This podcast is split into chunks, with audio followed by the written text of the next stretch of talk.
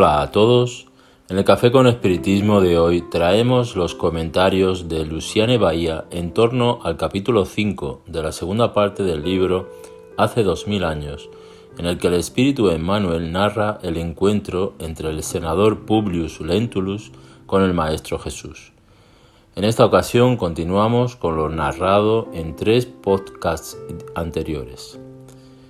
Comenzamos con lo que nos enseña el Espíritu Amigo en el capítulo noveno del libro El Evangelio según el Espiritismo de Allan Kardec, en el mensaje intitulado La paciencia, que dice así, El dolor es una bendición que Dios concede a sus elegidos.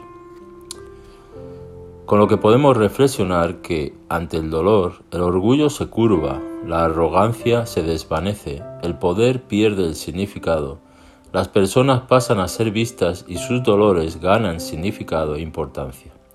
Somos invitados a que sintamos y a que observemos lo que existe de más verdadero y profundo en nosotros. El dolor es un amigo, un maestro, que aclara nuestras verdaderas necesidades, haciéndonos ver lo que precisamos. Nos impulsa a que salgamos de la comodidad, a que avancemos y superemos los obstáculos del camino. El dolor, por tanto, es motivador y vivirlo es tener la oportunidad del resurgimiento, de la renovación. Seguimos con lo narrado en los anteriores episodios y los años pasaron, en concreto 25 años de lo que hemos contado hasta entonces, y vemos lo ocurrido en la vida de Publius a lo largo de ese tiempo. Después de la curación de Flavia, el hijo más pequeño del matrimonio fue secuestrado. Ante ese dolor tan grande, aún surgieron intrigas y artimañas contra el senador, queriendo hacerle ver que la esposa le estaba traicionando, lo que le hirió profundamente. Además de todo eso, después de los referidos 25 años, apartado de la convivencia de su esposa, pues quiso castigarla por la traición que jamás ocurrió, Publius recibió la noticia de su muerte y desencarnación. Ahora, el orgulloso senador tuvo su encuentro directo con el dolor, tan intenso, tan fuerte, que parecía que no fuera capaz de soportarlo.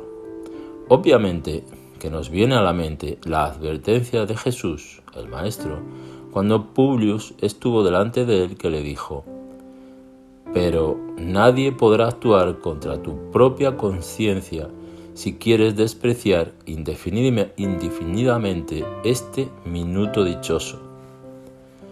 Sobre este momento inolvidable del senador, el espíritu de Emmanuel describe lo siguiente. Publius Lentulus experimentó el dolor más terrible de su miserable existencia. Todos sus sueños, todas sus aspiraciones, y cariñosas esperanzas se derrumbaban penosamente, irremediablemente, para siempre y para todo, bajo la marea sombría de las realidades tenebrosas. Sintiéndose el más desventurado reo de la justicia de los dioses, en el momento en que presumía hacer efectiva su suprema aventura, ya no vio delante de sus ojos sino la realidad agobiante de su dolor sin límites. ¿Y qué hacer ante tan grande dolor? ¿A quién recurrir? El ejercicio de la fe no daba consolación a su corazón, pues era tanto poder y adorno que se distanciaba de su función de comodidad, de protección y de seguridad que su creencia le podría traer. Emmanuel continúa la narrativa diciendo, Lejos de las luces siniestras que iluminaban macabramente toda la extensión de la vía pública, el senador entró por un callejón lleno de sombras. Después de algunos pasos, notó que en su frente se elevaba hacia el cielo un árbol gigantesco que poetizaba todo el ambiente con la edad de su frondosa majestuosidad. Asombrado, se recostó en el tronco envejecido, ávido de reposo y consolación. Contempló las estrellas que centelleaban y que acariciaban todo el firmamento romano. Considerando el desierto árido de su vida, lloró como nunca lo hiciera en ninguna otra circunstancia dolorosa de su atribulada existencia. En una retrospectiva profunda de todo su pasado amargo, Ponderaba tardíamente que Livia hizo todo para hacerle afortunado en una vida de amor risueño, sencillo y sin pretensiones. Se acordó de los mínimos detalles del pasado doloroso, como si su espíritu estuviese procediendo a una meticulosa autopsia de todos sus sueños, esperanzas e ilusiones en el calibre del tiempo. ¿De qué le valían ahora las victorias políticas y su significación social de los títulos de nobleza, así como la voluminosa expresión de su fortuna bajo la mano implacable de su despiadado destino en este mundo? Se perdían sus meditaciones en profundos abismos de sombra y de dudas espesas, cuando le surgió en la mente atormentada la figura suave y dulce del sublime profeta de Nazaret, con la riqueza indestructible de su paz y de su humildad.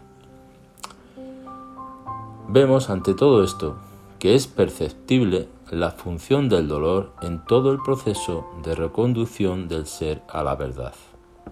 Antes, cuando Publius buscó a Jesús, lo hizo en un horario tardío, para no ser reconocido, y aún después de la curación de su hija, no reconoció que fue realizada por el Maestro, destacando innumerables justificaciones para explicar el milagro que se realizó.